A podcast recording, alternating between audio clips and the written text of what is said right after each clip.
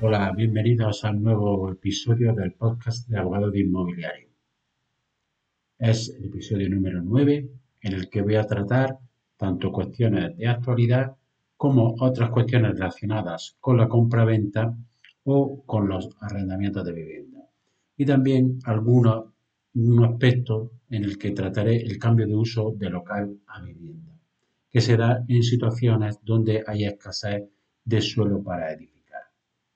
Soy José María Luque de abogadoinmobiliario.com y os recuerdo que en mi página web me podéis seguir y suscribiros a mi lista de email donde mando un email diario con información y noticias y cuestiones jurídicas relacionadas con el ámbito inmobiliario. Los aspectos que voy a tratar en este episodio de hoy es, en primer lugar, hasta dónde llegará el Uribor. Y en segundo lugar, una problemática que surge con el tema de las casas prefabricadas y casas móviles. A continuación, trataré lo que se entiende por concepto de vivienda habitual. En el apartado cuarto, voy a dar una pincelada sobre cuándo se puede segregar o dividir una finca o parcela. Como número apartado número 5, voy a tratar qué sucede y qué responsabilidad tiene el vendedor, lo que se denomina sanamiento por vicios ocultos. Una cuestión relativa al arrendamiento será el punto sexto, que será varios, qué sucede cuando hay varios titulares en el contrato de arrendamiento. En el siguiente apartado trataré cómo cambiar de uso de local a vivienda.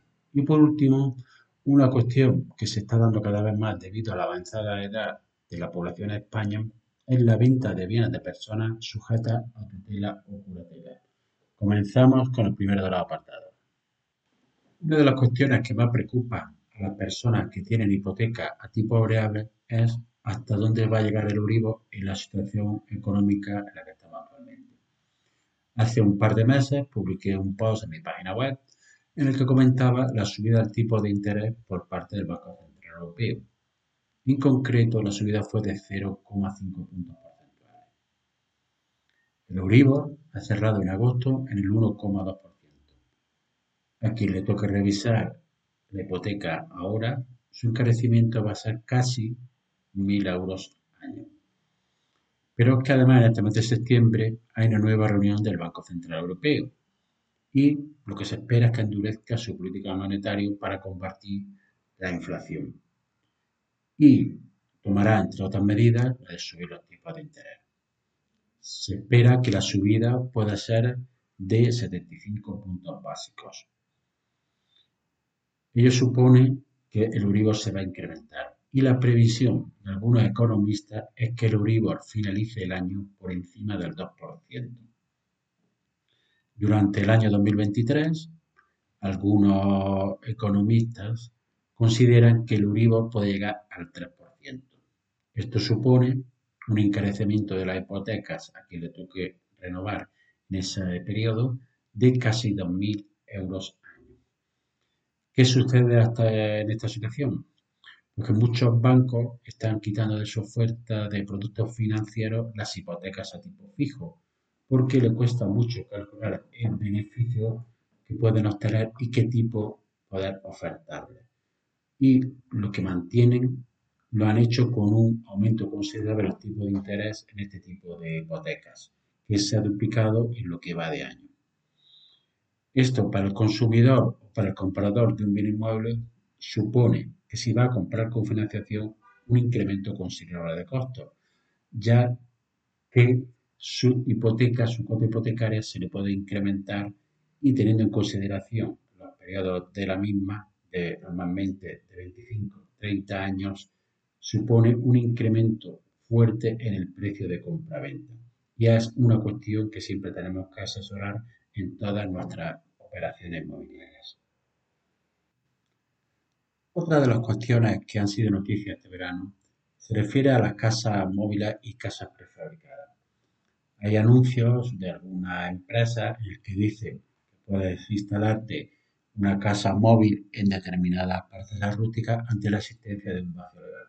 Pues bien, ante este tipo de noticias, eh, la Fiscalía General del Estado través del fiscal de sala coordinador de medio ambiente, ha dictado un decreto. ¿Qué dice en este decreto? Desmiente claramente que haya un vacío legal en este aspecto y recuerda que ante estas situaciones hay dos aspectos. El primero de ellos se da en el ámbito contencioso administrativo, en el que los tribunales han puesto de manifiesto en reiteradas ocasiones que las viviendas prefabricadas están sujetas a licencia urbanística de obra y posterior control. Asimismo, rechazan la equiparación entre vivienda prefabricada y caravana. Es decir, una casa prefabricada no es una. Los tribunales consideran que toda estructura habitacional requiere licencia con independencia de su sistema de fijación. Pero además, recuerda la Fiscalía que en determinados casos puede ser un ilícito penal y los tribunales penales consideran el aspecto de vocación de permanencia como elemento determinante para poder integrar el tipo penal del artículo 319 del Código Penal.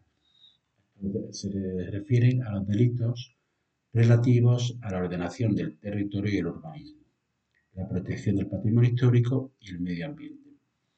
Por eso, a la hora de asesorar sobre la instalación de este tipo de vivienda, que está en algo actualmente, hay que considerar la legalidad urbanística en todos sus ámbitos. Y si va a ser para vivienda permanente, independientemente de que sea caravana, estructura fija, estructura de madera, hormigón, da igual, se necesita contar con la licencia urbanística y todos sus correspondientes permisos. Y el control posterior que va a ejercitar, que va a ejercitar los ayuntamientos que son los que tienen las competencias en materia de urbanismo. La finalidad que se da a la vivienda puede tener importantes consecuencias, entre ellas fiscales. Por eso es muy hay que tener en consideración el concepto de vivienda habitual. La adquisición de la vivienda tiene distintos tratamiento según sea primera residencia, una segunda residencia o vida de temporada. ¿Pero qué considera la ley como vivienda habitual? Es la edificación que cumpla los siguientes requisitos. Primero, que constituya la residencia del durante un plazo continuado de al menos tres años. Segundo, que sea habitada de manera efectiva y con carácter permanente por el propio contribuyente, en un plazo de 12 meses contados a partir de la fecha de adquisición o terminación de la obra en casos de autopromoción o compra y posterior No obstante, se entenderá que la vivienda no pierde el carácter de habitual cuando se produzcan las siguientes circunstancias. Primero, el fallecimiento del contribuyente. Segundo, cuando concurran otras circunstancias que impidan la ocupación de la vivienda, tales como celebración de matrimonio, separación matrimonial, traslado laboral, obtención del primer empleo o cambio de empleo u otras análogas justificadas. Para los contribuyentes con discapacidad también se considera como circunstancia que necesariamente impide la ocupación de la vivienda cuando resulte adecuada por razón de la discapacidad. Cuando el contribuyente disfrute de vivienda habitual por razón de cargo o empleo y la vivienda adquirida no sea objeto de utilización, en cuyo el plazo antes indicado comenzará a contarse a partir de la fecha de acceso. En estos casos, eh, la, la, deducción por adquisición de viviendas se practicará hasta el momento en que se dé la circunstancia que necesariamente impide la ocupación de la vivienda, salvo cuando el contribuyente disfrute de la vivienda habitual por razón de cargo empleo, en cuyo caso podrá seguir practicando deducciones por este concepto mientras mantenga dicha situación y la vivienda no sea objeto de utilización. Una de las cuestiones que se plantea bastante es la posibilidad de segregar o dividir una finca o parcela. En primer lugar, debemos distinguir si nos encontramos ante una parcela ubicada en suelo urbano o rústico. Suelo urbano. En este caso, hay que estar al desarrollo del plan urbanístico y en su caso a la parcela mínima que establezca el Plan General de Ordenación Urbana o las normas subsidiarias vigentes para cada municipio. En suelo rústico, ¿qué sucede?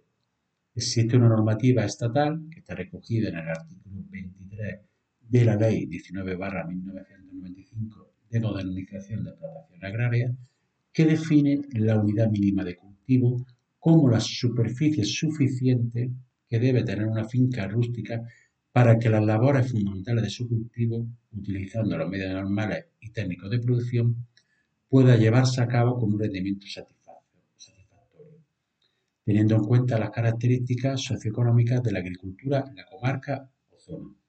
Es decir, lo que trata de dar a entender es que tiene que tener una superficie mínima que sea viable económica y agronómicamente.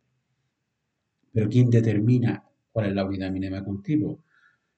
Esta competencia le corresponde a las comunidades autónomas. Determinar la extensión de la unidad mínima de cultivo para secano y para regadío en los distintos municipios, zonas o comarcas de su ámbito territorial. Para, como ejemplo, en Andalucía hay una resolución de 4 de noviembre de 1996 en la que determina provisionalmente las unidades mínimas de cultivos para cada municipio. Y así en cada una de las comunidades autónomas o en los, territorios que no son comunidades autónomas son normativa estatal. Cuando se realiza una operación de compra-venta, no siempre la obligación del vendedor termina con la entrega de la cosa, sino que éste tiene que responder ante el comprador en los casos que se conoce como saneamiento, de los que se derivan dos figuras. Estamos hablando de lo que se conoce como saneamiento por vicios ocultos. Las dos clases son lo que se denomina garantía por evicción, que asegura la posesión pacífica de la cosa, y garantía por vicios ocultos, que asegura la posesión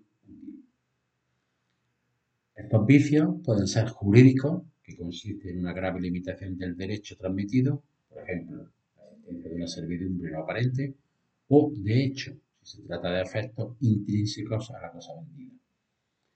Los vicios ocultos deben de reunir las siguientes características. En primer lugar, como su propia definición dice, ser ocultos o encubiertos desconocidos para el comprador, nocivos a la utilidad de la cosa y siempre anteriores a la venta. El Código Civil da la posibilidad de ejercitar la acción de saneamiento, de la que caben tres posibilidades. La conocida como acción redimitoria, el comprador desiste del contrato y se le abona los gastos causados. La acción quanti minoris, el comprador tiene derecho a rebajar el precio del abonado siempre determinado por informe pericial o mutuo acuerdo en consideración al daño o a la valoración que le supone el servicio oculto.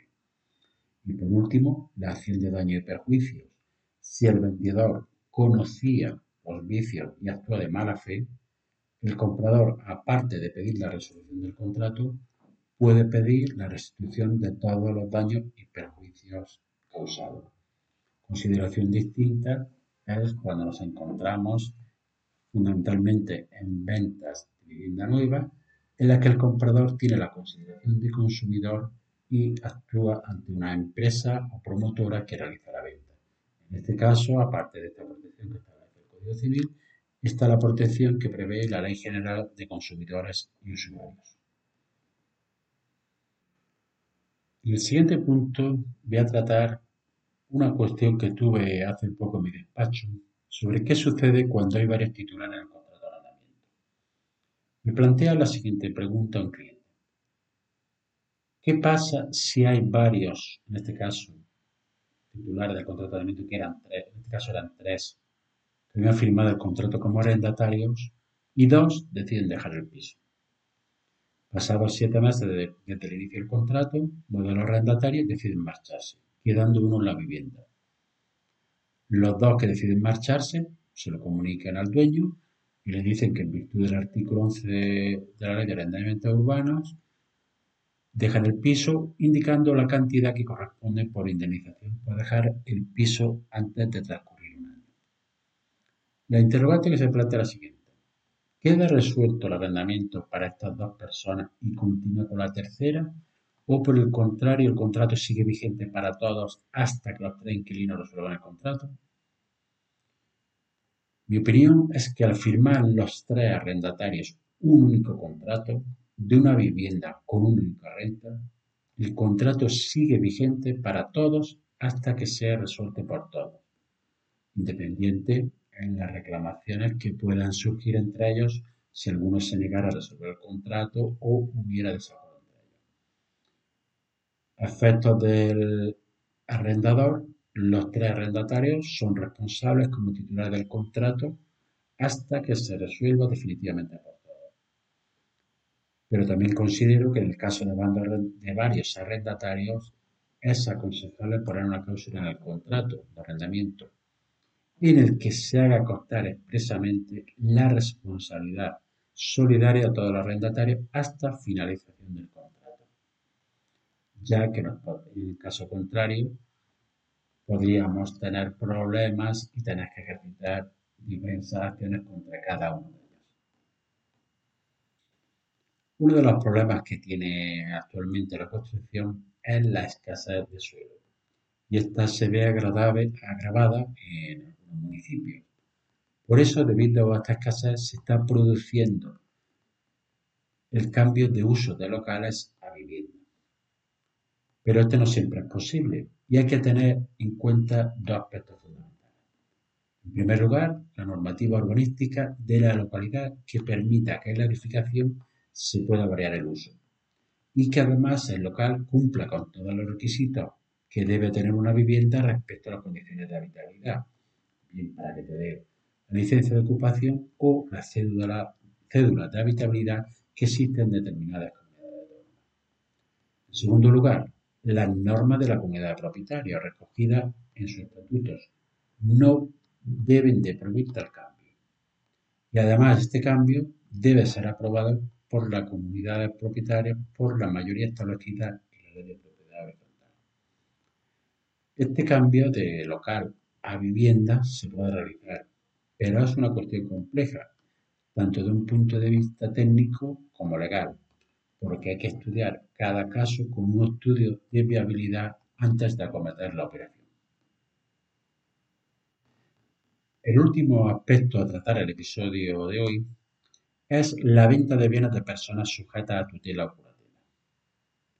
Hace unos meses me encontré el caso de que el tutor de una persona, en este caso era menor de edad, había adquirido ese bien por herencia, había puesto un bien inmueble a la venta en una persona se interesa en la compra y el tutor le firma un contrato de arra en el que se establece que se firmará la escritura pública en el plazo de dos meses, sin advertir de que el bien es menor de edad y que no tiene la autorización judicial.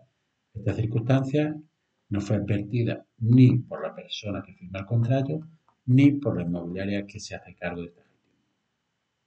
Hay que recordar que para proceder a la venta de bienes inmuebles de personas sujetas a tutela o curatela es necesario autorización judicial, ya que hay que aportar cierta documentación y además justificar la finalidad que se va a dar al dinero obtenido por la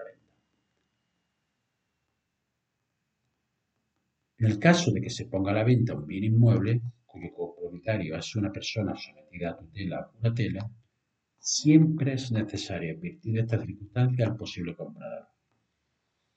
Y en el contrato privado de compra-venta que se realice, recoger toda la información del inmueble y establecer una cláusula en la que se haga constar expresamente que se necesita autorización judicial para proceder a la venta del bien y no establecer un plazo determinado, porque no sabemos cuánto va a tardar el procedimiento judicial, y además sin penalización en caso de no ser concedida esta.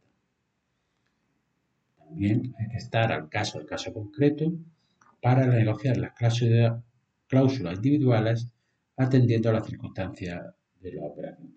Como yo digo siempre, lo mejor es asesorarse con carácter previo a la firma de las operaciones. Con esta última cuestión tratada, hemos llegado al final del episodio de hoy, que espero que haya sido de tu agrado, y te recuerdo que puedes tener más información en mi página web abogadodeinmobiliario.com. Pasas un gran día.